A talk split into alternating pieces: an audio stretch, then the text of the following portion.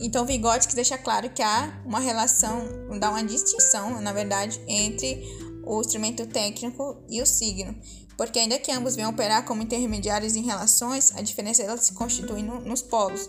Então, o instrumento técnico ele se interpõe entre a atividade do homem e o, e o objeto externo, e o signo ele orienta em direção ao psiquismo e ao comportamento. Então, o instrumento técnico ele transforma o objeto externo e o, o signo ele transforma o próprio sujeito. E nessa, nessa relação de conceito não há uma identidade genética ou funcional. Então, o uso dos instrumentos psicológicos eles modificam radicalmente o desenvolvimento e a estrutura das funções psíquicas e eles re e reconstituem as prosperidades e possibilita o autodomínio do comportamento.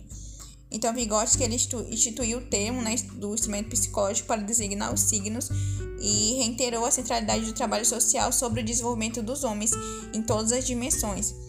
E o tipo superior de psiquismo, que tem um alto nível de complexificação do comportamento, é, não, se, não se institui por desdobramentos naturais do ser orgânico, mas sim por apropriação dos signos, é, que é da cultura construída historicamente. É, então, a despeito disso, é, não, não subjugou a importância das bases naturais dessa construção, né? embora que o psiquismo humano só possa ser explicado na qualidade de construção histórico-social.